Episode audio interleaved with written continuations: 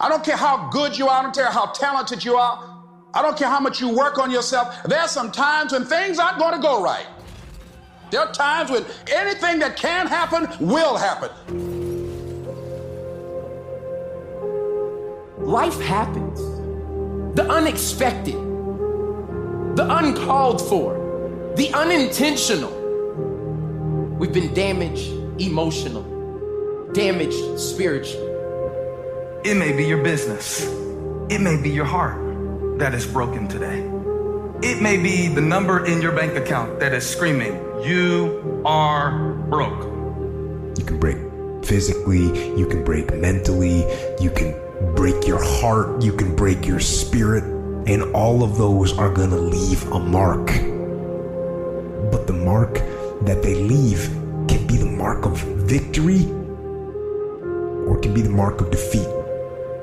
It is staying with the breaking that produces the blessing. It is not what you go through that determines where you end up. It's who you listen to. Because I think right now, you are walking through a valley between two voices. One is wisdom, one is worry. One is gratitude, one is grumbling. One is blame, one is faith.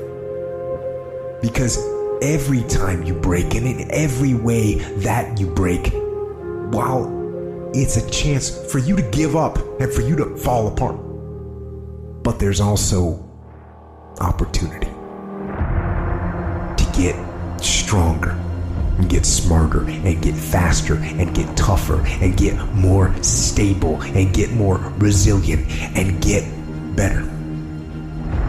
What I need you to do is I need you to find a reason to keep going. And if you can find a reason to keep going, I know you're strong enough to do it because you're human. And every human has what it takes to get past whatever they're going through if they decide to. Push through it. Push through it. Tragedy and trials come to everybody. Only the strong survive. The fight isn't over.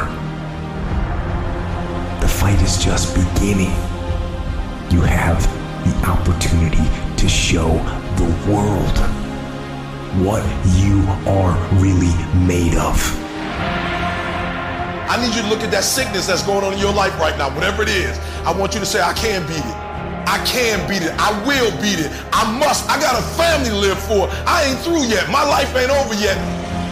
There's some things in life you don't need no degree for. You don't need no money for it. You don't need no support for it. There's some things in life you just gonna get through when you tell yourself, I'm gonna get through this. Regardless of what happens to you in life, regardless of the adversity, regardless of the opposition, regardless of the trial and tribulation, nothing can stop you. The only thing that can stop you is you. No situation, no circumstance, no piece of adversity can define your life. Never let a circumstance define you. And I'm not retreating. I'm not running. I don't care what they say on paper. I don't care if you say we outnumbered. We live by this and we die by this. We don't retreat.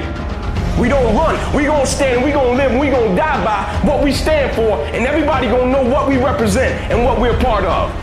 I got staying power. I got staying power. Be encouraged today that no matter what you walk through, no matter how broken your marriage is, no matter how many times you failed,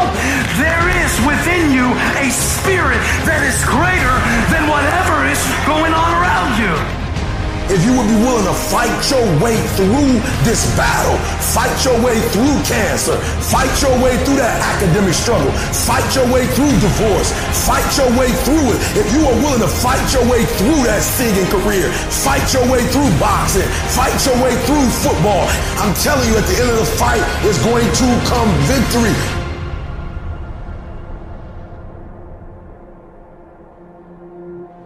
As you crawl up and out of that dismal and wretched place, as you rise above what you were, and as you take the form of who you are supposed to be, you will see that in the very act of standing up, in the very act of fighting on, you will become and you will remain unbroken.